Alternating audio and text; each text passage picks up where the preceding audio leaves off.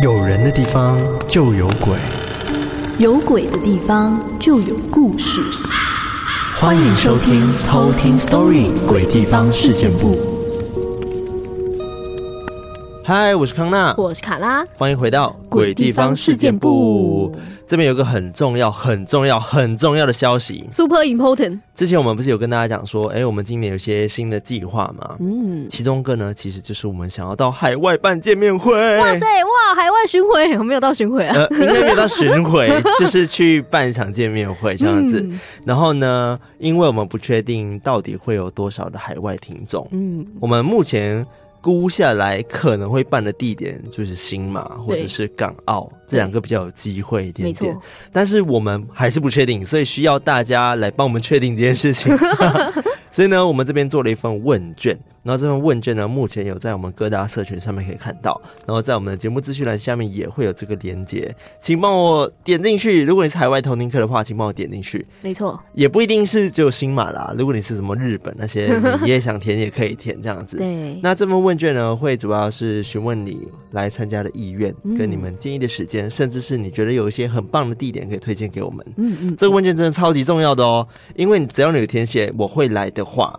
我们就会觉得你真的会来，那我们就会把你估入我们的那个人数里面。对对，因为我们现在内心正在 counting，想说啊，到底会有多少人就是愿意来参加我们的海外见面会，所以我们需要心里有个底。如果你勾说哦你会去，我们就会啊加一分。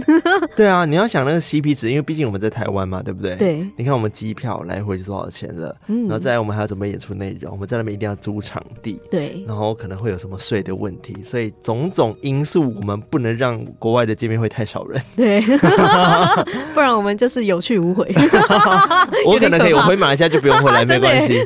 那你们就永远在那边流浪这样。对，然后时间到被遣返。那我也不不认你们，就不想让你们来我家住。对，我就在你的门前敲，然后都没有人回应。对，反正我们就非常期待可以去海外见到大家。所以再讲一次，如果你是海外偷听客的话，帮我们填写这份海外的问卷。没错，填起来。对，这个问卷有中英文的那个翻译，所以如果你不会看中文，你也可以填写中文这样子。哎、欸，你不会看中文，你也可以看英文，填写英文这样。没错，没错。好，记得帮我们填写哦，赶快填。OK，接下来呢要讲的是鬼地方。嗯，怎怎么接那么硬？好，还好啊。今天我们要去哪里呢？对，OK。我们今天呢要跟大家讲的就是一个日本的鬼地方，嗯，然后是由我来主讲。那这个日本鬼地方呢，大家可能听完之后会觉得有点熟悉哦。它就是在日本东京都外岛一座叫做伊豆大岛的三元山哦。对，它是一个火山。嗯，那我今天先不多说，大家先想一下是不是有听过这是火山？然后在 在解答之前呢，我们来先讲一个偷听课的鬼故事。那今天的偷听课它叫做小梅。小梅，对，他有留言说，我们蜜月的时间刚好是你们也在日本的时候哦。可惜跟你们的行程不一样，没机会遇到。但我们夫妻俩有穿偷听 T 恤到迪士尼哦。哦，现场旅客觉得两个疯子在冷死人的冬天穿短袖很夸张，哎、欸，是真的蛮夸张的。很冷哎，那天我们去超冷，他穿短袖。天哪！OK，他说米奇人偶的反应也表示很惊讶。敲碗二零二四出冬季衣着可以吗？嗯嗯，这个吗？你知道我们每一次的那个周年刚好都是在夏天，对，所以我们出一个冬季衣着，我不知道大家可能会当下觉得不想买，然后后来要买的时候已经没了，对，就直接过季的概念。我考虑一下，我考虑一下嗯。嗯，OK，好，然后我就想到他的故事哦，因为他刚刚讲说他跟我们同时在日本嘛，对，那他还去了迪士尼，但是他在这趟旅途中。很不幸运的遇到了很可怕的事情，就明明我们也在日本，我们平安无事，但是他们就是遇到了很可怕的饭店。啊，对，那我们就直接来听到底多可怕吧。怎么这个好像怪怪的？好，那我们接下来就来偷听 story。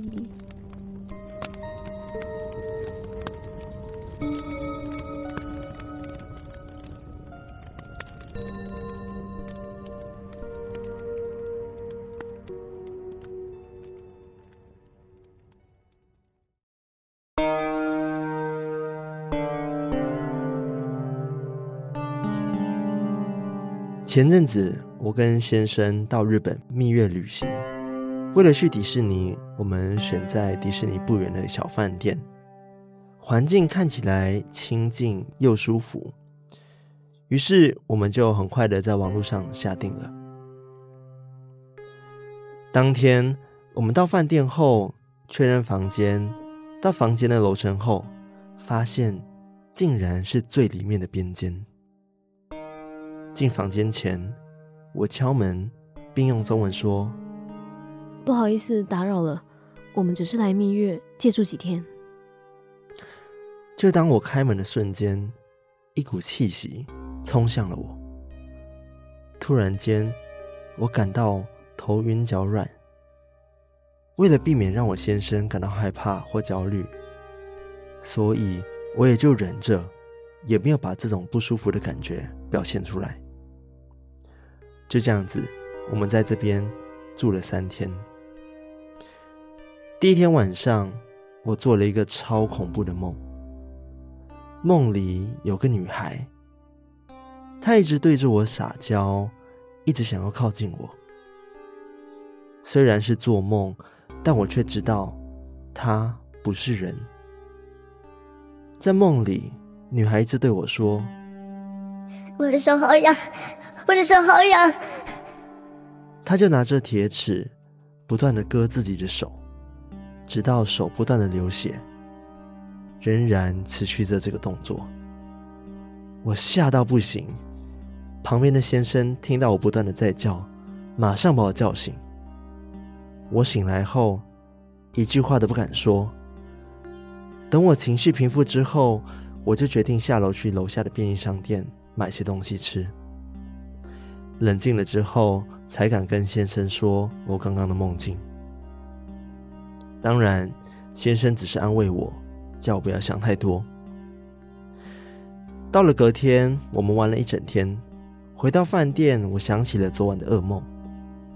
为了让自己可以好好睡觉，我就在睡前将自己随身带的八卦玉佩放到我的枕头底下。到了半夜，不晓得几点，我隐隐约约的听到有人像是用手指。小声的在敲打我木头床板的声音。当我睁开眼睛，我看到一个中年男子，就蹲在我的床边盯着我看。我吓到无法思考，也不敢叫，赶紧将头转走，假装看不见他。不知过了多久，我也就睡着了。第三天，我在游玩的过程中，都在想着昨晚看到的那个中年男子。直到晚上再次返回到房间的时候，我看见门口好像有一个长得像曾经安装过门铃的位置，墙壁的颜色也比较深。看来这栋房子应该是有被改建过。当我进房间后，我心里念着：今天是我最后一晚，就让我好好休息，我明天就会离开了。虽然我没有跟灵体直接语言沟通的能力，但我仍然可以用感受的方式和那位中年男子灵体沟通。当下有一种完整的意识传到了我脑中，他让我知道他是三一一的海啸受灾户，这边曾经是他居住的房子，后来因为找不到工作。导致经济压力太大，他决定在房间上吊自杀。当时因为他很痛恨世界，所以就想一直守着自己的空间。做完这件事情后，当晚我也可以好好睡觉，也都没有被干扰。到了第四天，我跟我先生换到了浅草附近的饭店居住。我跟自己的先生提起这个男子的故事，先生很惊吓的跟我说，他当时觉得这个房间超级有问题，就连他刚进门的时候，其实也感觉到头晕想吐。日常随身携带的菩萨玉佩，在晚上睡觉时也都不敢拿下来。之所以先生一直没有跟我说，是因为他知道我有敏感体质。很怕证实了这些事情之后，会让我们陷入危险。没想到这个房间真的有问题。后来在我安抚完先生，后续的旅途也都很平安。晚上睡觉的时候，也就没有发生什么事了。这就是我今天的故事。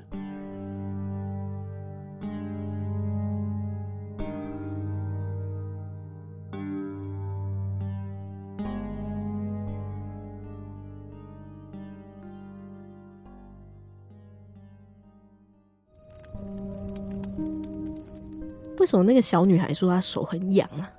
我觉得那个房间里面应该有很多的另外一个世界的朋友，嗯，因为他在故事里面其实有提到两个嘛，一个是小女孩，然后另外一个是那个中年男子，嗯嗯，对，一开始小女孩可能只是捉弄他吧，我不确定哎，对啊，然后他也说不知道为什么，就梦见他的时候，就是那个小女孩说他的手很痒很痒很痒，然后还在他梦里抓到流血这样子，嗯嗯，但他说他一开始很像撒娇那样子，一直找他。对，所以感觉好像那个小女孩应该一开始是想跟他玩的，嗯，然后他不想跟他玩，然后就开始疯掉这样子，嗯、对，很奇怪。对，我觉得最主要是第二个灵体啦，就是那个中年男子，嗯、很特别的是，他居然可以完整的感觉到他的意识，嗯，就是他感觉是传意念告诉他、就是嗯，对，然后让他知道说他是那个三一海啸的那个受灾户，嗯嗯，对，然后。因为有点太愤世嫉俗了，所以就嗯，想要一直留在这个房子里面，不想离开。嗯，这算是一种执念吧？对，我觉得就是执念。对啊，他的执念留了下来。嗯，因为他说他那个地方本来是他的房子。对对对对，可能后来就改建成这个吧。对。还好，可能他觉得有人跟他沟通之后，就暂时没有干扰他了。嗯嗯嗯，对，我跟你说，大家出去外面住，真的护身符可以带着啦。嗯，对，因为外面的房子真的不知道曾经有没有发生过很多事情。嗯，所以很难免的啦。毕竟，尤其是这种饭店什么的，你也不知道之前到底盖过什么东西。对对，所以你可以带一些你习惯的一些护身符，或者是可以保佑你的东西。嗯，对，这样子心也会比较安。对，但我刚刚听到那个灵体，就是后来也没有再打扰他，嗯、就让我觉得说，哦，会不会灵体也会因为国家的那个文化，然后他自己也有这个反应，就觉得说日本人好像很有礼貌。你说他讲完之后就不打扰他了吗？对，就是他可能变成灵体之后，还保有日本人那种非常有礼貌的概念。可是他第一晚有打扰他，而且打扰他超可怕的哎！啊，他第一晚不是敲他的那个床头柜吗？然后后来之后他就发现他站在旁边、哦、看着他，哎，超可怕的那个。他可能一开始想说，哦，这边是我家哦，嗯，给我提醒他，嗯，就想说这是我的地盘，你睡在我床上，嗯嗯嗯，可能吧。好吧，但后来他就是找到倾诉的，他找到倾诉的对象，嗯嗯嗯，那就跟他讲完之后，他就没打扰他了。对，就想说好，他的那个心愿 OK 这样。对你，我已经知道你的故事，你已经听完我的故事了。好，你合格。好，那我今天要讲的是这个日本的三元山哦。好，大家想到了吗？有没有觉得很熟悉？在哪里听过呢？不知道。OK，那我们有马上要解答。我要先来介绍这个景点，变成一个景点。对，刚刚讲说这个地方是在日本东京都外岛嘛，然后它是一个大岛，叫做伊豆大岛，然后里面有座火山，嗯、火山叫做三元山。那这个三元山它本身是一个活火，火山哦，而且多年估计爆发次数已经超过一百次以上了。哦，专家研究过。也有发现，这座火山呢，大概是三十到四十年会爆发一次。然后最近两次比较近的爆发时间是在一九五零年跟一九八六年，所以在两千年之后好像都还没有爆过哎。真的耶，这样算起来，但感觉就蛮危险的，因为专家也是觉得说它好像是三十到四十年会爆发一次哦。对。而且之前一九八六年爆发的时候是非常严重的，当时全岛包含居民跟旅客啊，一万多人都要赶快的撤离这个伊豆大岛避难，嗯、直到那个火山的活跃度啊减低之后，他们才能回到岛上。所以如果你今天有去这个伊豆大岛的这个三元山上面去看的话，你可以看到很多喷发过的一些凝固形成的熔岩流，然后在这些山坡上面还可以看到这些疤痕，这样子。嗯。一九八六年，嗯，然后再加四十年的话，就是差不多了。二零二六，好可怕啊！对，但是因为他们不会马上突然爆啦，嗯、通常是会有一个前兆，嗯，可能那个温度会上升还是怎么样的，我没有研究，嗯、但是应该不会马上爆，而且应该都会有人在监测。嗯，如果有什么异状，应该也会对对对对先通知大家。毕竟那边还是有很多人住的。嗯嗯嗯。那听到这个景点哦，大家就是可能觉得哦，好像很熟悉嘛，还是想不起来，对不对？没关系，想不起来，就是很久很久之前呢，卡拉有介绍过《七夜怪谈》里贞子的身世的故事。你不是也提到贞子的妈妈吗？对啊，她不是当时有千里眼的能力，嗯，然后一直被抓去实验，嗯嗯，然后最后就情绪不稳定，然后在贞子八岁的时候呢，就跳入了这个山元山的火山口之上。他就是跳这里，对，他就是跳的点，就是这个三元山的火山口。哇，没错，就是那座火山。那这个《七夜怪谈》的原作者铃木光司的创作灵感，其实就是来自这个日本历史上赫赫有名的真实发生的事件。就是在这个三元火山，就在这个三元山上面的死亡引路人的事件哦。对，你没听过这个故事，对不对？没有。我、哦、后来发现，哇，这个故事也是，嗯，蛮悲惨的，然后也觉得蛮神奇的。嗯、那到底发生什么事呢？事情要回到一九三三年二月的时候，当时一名朝日新闻社的记者，他有接收到一则来自大岛原村，也就是今天的大岛町的一个特别电报。有两名女学生呢，在三元山火山附近，然后其中一个女生呢，已经跳入了火山，然后另外一名同行的女生呢，则是一个人，就是回到了山下。那死者呢，她是一位来自长盘松女子高中的二十一岁女学生，她叫做松本贵代子。这件事情传出之后，在当时。没有资讯那么发达嘛，他们花了很多时间才确认，哎，这个松本他个人资料跟他的家人，然后经过调查员呢挨家挨户的找啊，终于在十八番地那边找到一个高龄六十九岁的古董店老板松本世太郎，他就是这个松本贵代子的爸爸。嗯，那根据这个贵代子的爸爸说呢，他最后次见到松本贵代子的时候是在家里，当时贵代子在他出门的时候对父亲说了一句话，他说。从火山口嚷嚷升起向天的阵阵烟雾，望向他，那就是我的牌位。哦，对，他跟他父亲讲这句话。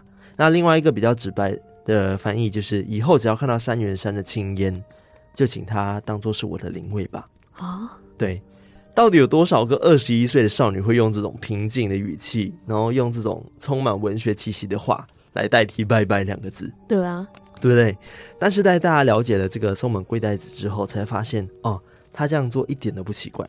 在贵代子青春期的时候呢，他其实已经完完全全的投入在他自己的美好文学世界里面了。他是一个文艺少女，嗯，那他本身非常热爱阅读一些文学作品，而且有严重的洁癖，他不喜欢别人去动他的东西呀、啊。不仅如此，据说可能对于一些家中的长辈。也比较没有礼貌，他会觉得有点嫌弃这样子。嗯，那为什么他会有这个自杀想法？其实是在事情发生的一年前，桂代子跟他其他的同学哦，一起结伴到这个三元山上面去旅游，来个踏青。当时他很喜欢日本的诗歌《万叶集》，所以呢，他就一直期许有一天他能写出一首让自己满意的诗歌。然后只要写出了这个诗歌之后呢，他就可以毫无遗憾的死去了。那他就与二十多位的这个同学一起登山的时候呢，哇，让他非常的哎，他就与这个二十多位同学一起登山之后，上了这个三元山，让他非常印象深刻，他就非常赞叹那座火山的自然之美，嗯，然后也因为这样子呢，他有了灵感，然后写下了他满意的作品，嗯，也从那时候开始，他也就明确的有了死意。啊，对。刚刚提到说新闻中还有另外一个女生嘛，对不对？嗯，那个女生呢叫做富田苍子，她其实是贵代子的好朋友。嗯，那当时呃记者在访问这个富田苍子的家人的时候，因为她的妹妹正巧也跟他们念同所学校，所以也知道说苍子当天早上的确是跟贵代子一起前往了这个三元山，但是后来回来的就只有苍子一个人嘛，因为贵代子已经跳下去了。据苍子说呢。一开始他就以为贵代子是一个忧郁的文艺青年，所以才会讲出什么要死在最美丽时刻的这种话。嗯，然后这些很疯狂的话都让他觉得，嗯，不要太在意。但后来他发现贵代子好像是认真的，即使他很努力的劝说贵代子说不要做这种事情，但是贵代子感觉就是死意已决的感觉。嗯，而且呢，他还决定了死亡的日期。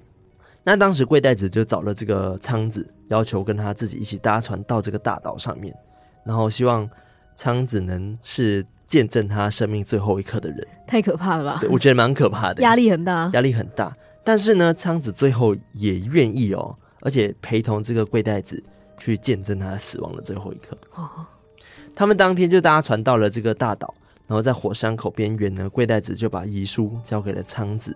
然后就在仓子的见证下，直接跳下了火山，就如同新闻一样，最后就只剩仓子一个人回到岛上。两名同校女学生相约跳火山自杀的消息一传出来，哇，立刻上了各大的报纸的社会版，新闻媒体啊开始各种乱报道，说什么哦、奇怪不合理的行为啊，然后讲说同性爱之类的啊，就冠上一些很奇怪的名词啊。然后还说什么喜欢文学的女学生自杀了等等的一些相关的报道，嗯、因为这件事情的确是蛮奇怪的。因为贵代子她本身也没有什么家庭的问题，更没有什么感情的因素，却选择用这种方式死亡。而且更不可思议的是，怎么可以有一个好朋友仓子在旁边陪同他死亡这件事？嗯，所以对社会来说是一件非常新鲜也觉得很诡异的事情。嗯，他们那时候几岁？他们才二十一岁。哦。对，但因为毕竟这种新闻一出，大家就开始去挖掘这个死者跟陪同者他的故事嘛，对不对？嗯，然后就发现了一个非常劲爆的消息哦，就是在一个月前哦，富田昌子并不是第一次陪着朋友去自杀了哦。对，就在贵袋子自杀的一个月前，就是一九三三年的一月，比仓子大一届的学姐叫做真许三之子，也是以同样的方式。选择跳入了这个三元山的火山口哦？难道是这个仓子？嗯，大家大家都会这样猜测嘛，嗯嗯嗯嗯对不对？而最诡异的就是，因为刚好目睹他们自杀的人都是这个富田仓子。对啊，这样很让人怀疑会不会是他，就是一直在旁边鼓励他啊，对，或者是暗示他。对，所以呢。新闻媒体就开始帮这个仓子冠上了一个新的名号，就叫做“死亡引路人”。哦，对，开始各种指责的声音出现啊，都说他教唆这些朋友自杀。嗯，不过据说当时仓子也遭受了严重的精神打击，因为太多责备的声音了。嗯，然后后来呢，在事情发生了一个月之后呢，仓子就被发现死在家里，而且是暴毙身亡的。嗯，对。经过医生的诊断，判定说他死亡的原因是因为脑膜炎。哦，而且据说警方抵达现场之后，才发现仓子的枕头旁边还放着两名死者的遗照，而且还点着香。对，所以现场其实看起来是蛮诡异的。嗯，不过至于昌子的死，其实有很多很多的猜测。以玄学的角度来说，很多人就讲说，哦，他应该就是被诅咒吧，恶有恶报吧。因为他害死了两个女生嘛，所以可能是这两个的过世的女生来索命。不过后来呢，昌子的哥哥叫做富田富雄，他也发表了一篇文章，就讲说其实是新闻害死了他的妹妹。嗯，对，因为媒体知道爆了很多新闻啊，嗯、舆论压力，对舆论压力，甚至讲说唱子是变态什么的，各种都出来了。嗯、然后他还说，就是因为这些新闻让他妹妹精疲力尽。然后最后呢，就是才会过世这样子。嗯，对。但是，嗯，毕竟事实已经发生了，大家还是去选择自己相信的东西。嗯嗯，那随着这个松本贵代子、许三之子，还有这个富田昌子死亡之后，好像就为这个火山口开了一个地狱之门的感觉哦。哦，三元山直接变成了超有名的自杀圣地。哈，对。你知道吗？陆续哦，不少人跟着来朝圣，然后但是来那边看的人不一定是观光哦，很多人都是因为感情因素啊，或者是工作失意啊，甚至是有一些身患重病的人都选择来这边自杀。以前哦，这边每天的观光客不到三十人，但是因为那件事情之后，每天平日就有一百五十人左右。而且假日还会到一千五百人左右，哎呀，好可怕！对，感觉是来观光，但不是，很多人都是来跳火山的。对，在火山口围观的客人们哦，很多都会突然间，因为很多人在围观嘛，你可能就会目睹旁边有个人这样跳下去啊，好可怕啊，超可怕的。然后甚至因为太多人在跳了，对不对？然后有人会问说：“今天还有没有人要跳啊？今天还有没有人要自杀？”太可怕了！有些人就会讲说：“哎，要跳的赶快跳，我想看之类的。”哎呀，我觉得超恶心的。对啊，已经到了一种有点病态的，有点病态的地步了。然后甚至有些人会讲说：“那我要跳喽，祝大家身体健康。”然后就跳了啊，好可怕！好像一种电影，你知道吗？就是迷惑大家去跳山这样子。对啊，那小小的这个大丁岛上，其实派出所只有四个警察在那边执勤。据说光是每天要阻止那些要跳火山自杀的人呢、啊。哇，小小派出所内就挤满的人，嗯，即便救了一个，后面还是有人跳，嗯，就是那那时候就是那么的严重。哇，那后来会不会就是有在火山口附近直接围围栏？有，后来有放，嗯，那你知道吗？原本哦，三元山可能在一九三三年之前就有九起自杀案件，跟三十起自杀未遂的事件，嗯，因为有些人跳了火山，可能会不会真的掉到真的。岩浆里面，他可能会撞到旁边石头，嗯，所以有时候还会去把他们救起来。嗯，然后很多人就因为这样子，就手断脚断很多，太可怕了吧？就是这些自杀未遂的人，嗯，对。但是在一九三三年哦，刚刚讲说加起来差不多三十九件了嘛。一九三三年那一年竟然有九百四十四件自杀案，为什么啊？那一年怎么了？就近一千件哦，好可怕哦！所以就感觉像是贵袋子自杀的事情之后。然后开始让大家来这边选择在这边自杀，嗯，就很奇怪，好像是一种磁场吧，嗯，对，就是一种风潮，哎，他们觉得自杀好像是一个高尚的事情了。啊，哦，对，我觉得蛮可怕的，很可怕，哎，嗯，那你刚刚讲到说政府有没有设围栏嘛？嗯，那其实有，后来呢，政府在火山口周围有设置围栏，然后在岛上的邮差也写着，呃，国家正处于非常时期，你们的生命是千金难买的珍贵。我愿为国家在此向各位恳谈，请三思而后行。嗯，然后是他的政府人员关口三郎，然后一个板子那边劝说大家不要跳下这个火山口。嗯，嗯，那当时其实造成了很多人去讨论呢，他们也觉得，呃，以玄学的角度来说，就是跟自杀森林一样，嗯，就是会有一种磁场让大家选择在这边轻生，然后或者是有种魔力会让这种魔力一直传染。嗯，然后像是群体引起的那种共鸣。嗯，然后大家会想要跳下火山。不过以现实面来说，在一九三三年那年，因为刚刚板子不是写说什么国家现在正处于非常时期嘛？嗯，对，其实那年日本也是动荡不安啦，所以很多人会选择用脱离苦海的方式哦来结束自己的生命。嗯，可能民不聊生这样。对，然后刚好呢，就是有这个三名女性的死亡，推动了这个三元山的自杀风潮。嗯。不过很庆幸的是，在隔年，就是一九三三年之后呢，自杀的热潮就开始消退了。就是日本二二六事件之后，然后因为可能国家也稍微稳定了一些些，然后他有写说，我看到日本的一个媒体有写说，因为国家已经开始为年轻人提供很多可以生存的机会跟可以去的地方，所以他们都不需要再选择死亡了。嗯，对，所以慢慢的这边就不是一个自杀盛行的地方了。啊。那这件事情真的非常非常的有名。后来有个作家，他有把这个神秘的死亡事件呢写成了小说，叫做《诱惑者》。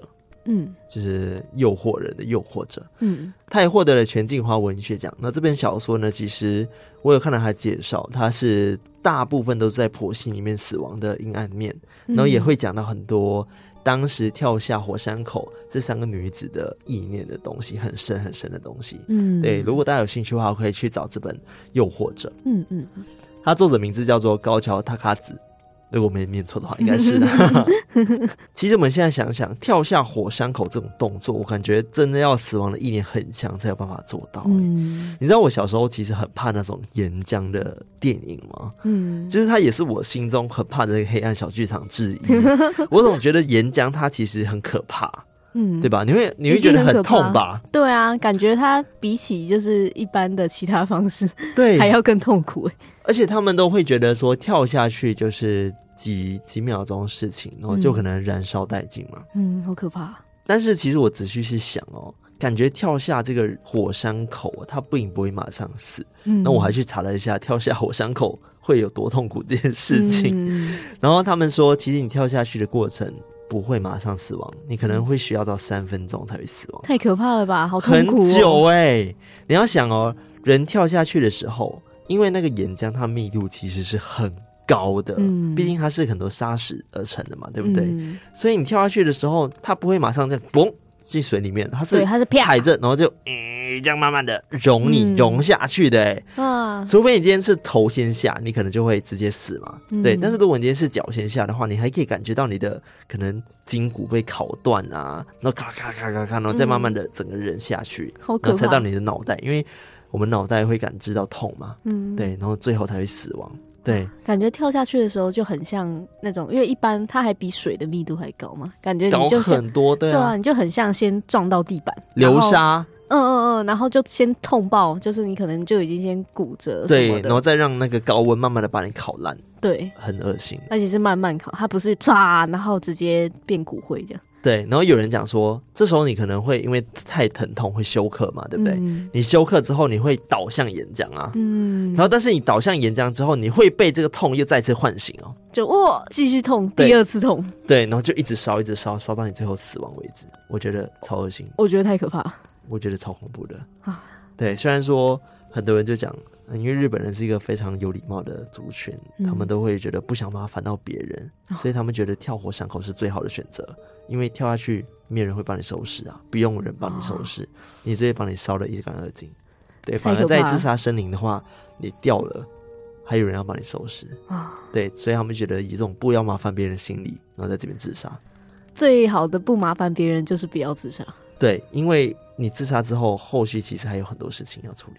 对，你家人可能会很难过，然后你可能会有很多事情的责任都要丢到家人的身上。对，再次呼吁大家一定要珍惜生命，珍惜生命，自杀不能解决问题，生命一定可以找到出路。如果需要咨询或相关协助，可以拨打生命专线一九九五。没错，对，这个很重要哈。对，最主要是心中保持明亮啊，各位。没错，心中保持明亮。对，就想到前阵子我们办了个 XR 活动，嗯，然后有个头听课，不就是那个叫做小魔女哆瑞咪？对，小魔女哆瑞咪，她也是有很严重的体质，然后后来她觉得听我们节目之后好像有好点，体质有改变，对主要是因为她有这个信念。对，就是觉得心中保持明亮，真的是有一种能量在带动的感觉。对对对，我觉得就是一种正念啦。对，大家就是保持正念，其实真的会改变你的磁场。嗯，那这个死亡引路人。的事件就差不多到这边，就是其实现在这个火山口曾经是一个鬼地方，嗯、但现在是一个观光景点。嗯，然后据说啊，因为伊豆大岛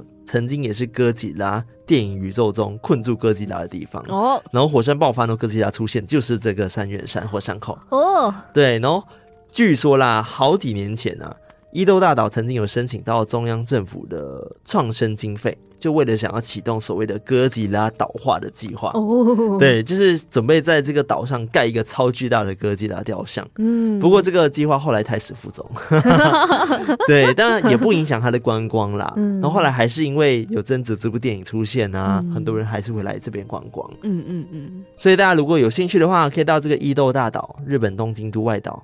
伊豆大岛这边去逛逛，它有非常多的景点，而且也可以去这边泡温泉啊。毕竟火山地方就有温泉嘛，对不对？好赞！对啊，所以大家有兴趣的话，可以去朝圣一下哦。但是不能有不好的念头。对对，现在已经不是没有在盛行自杀了，各位。对啊，现在就是去观光也拍拍照，看看那个景点。好，以上就是我今天分享的这个伊豆大岛的三元山的鬼地方。哇，我觉得很好玩诶。很好玩哦，对，因为我不是在指就是那个意外发生的部分，嗯，而是我都没有想到说，哎，之前讲到的那个七夜怪谈的那个部分，原来就是在这个火山。对对对，嗯，里面讲到他的妈妈叫做志金子跳入的地方，嗯，自杀的地方。哇，对，大家如果想要回顾之前的卡拉讲过的七夜怪谈贞子的 身世的话，可以去听听看。对，请洽叉叉叉几，应该是都市传说吧。对，应该是理论上是都市传说，对，蛮有趣的。后来才知道说，哎、嗯欸，原来七夜怪谈啊、哥吉拉，他们都是跟这个死亡引路人的事件，然后这个地方是有渊源的。嗯，对，都是可能透过因为这些事件，然后给他们一些启发，才写出了七夜怪谈的一个妈妈结局的故事，这样子。嗯，长知识了。对，而且如果。你之前不是有给大家看一个影片吗？超可怕的，贞子从井里爬出来之前，对，你有说小时候超怕那画面，对，超怕。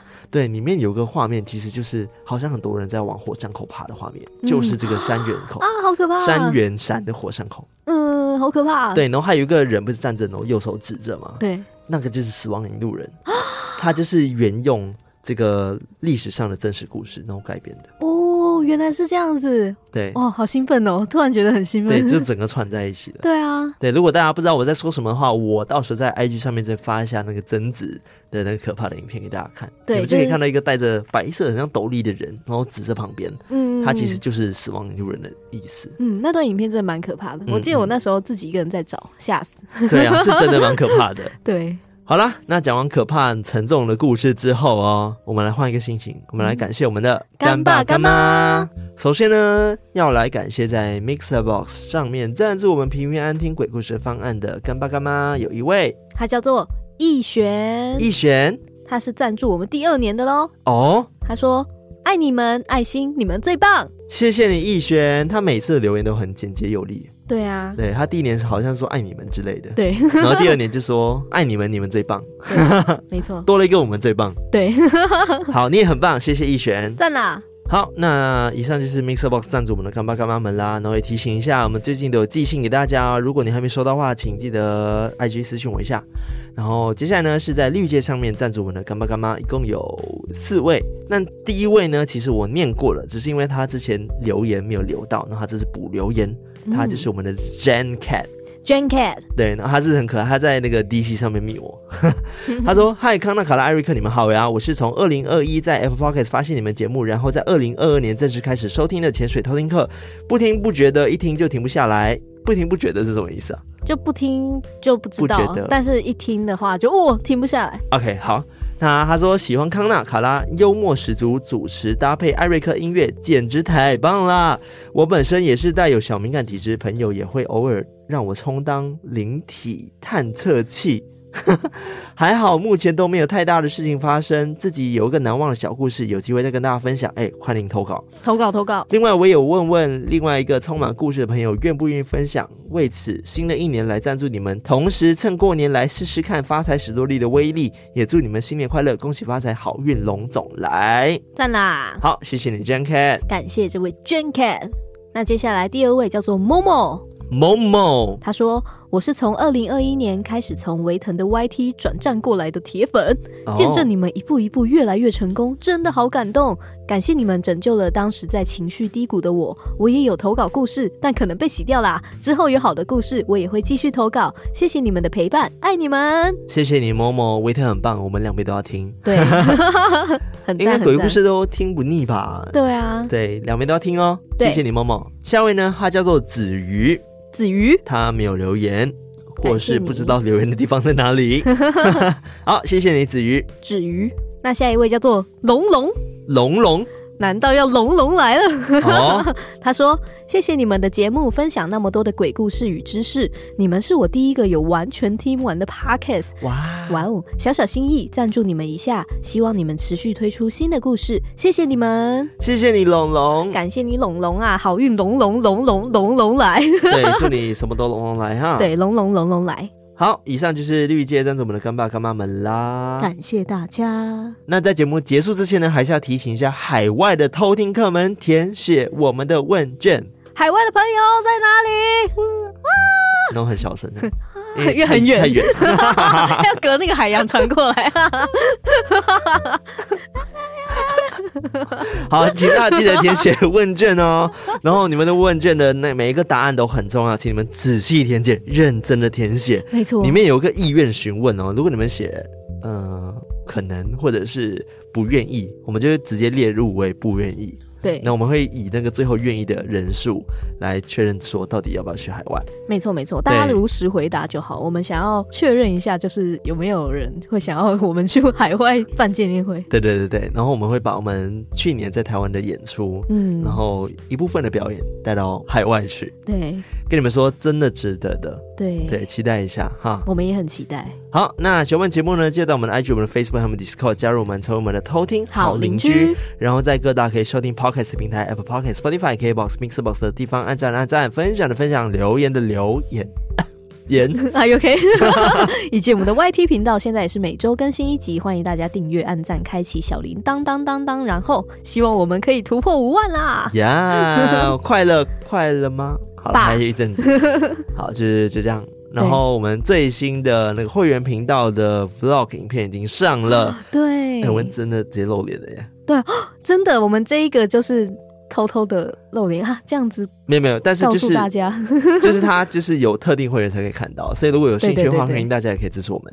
对，不勉强，欢迎大家透过各管道支持我们哈。啊，对。好，那我们今天到这边，我们下次再来偷听拜。拜拜。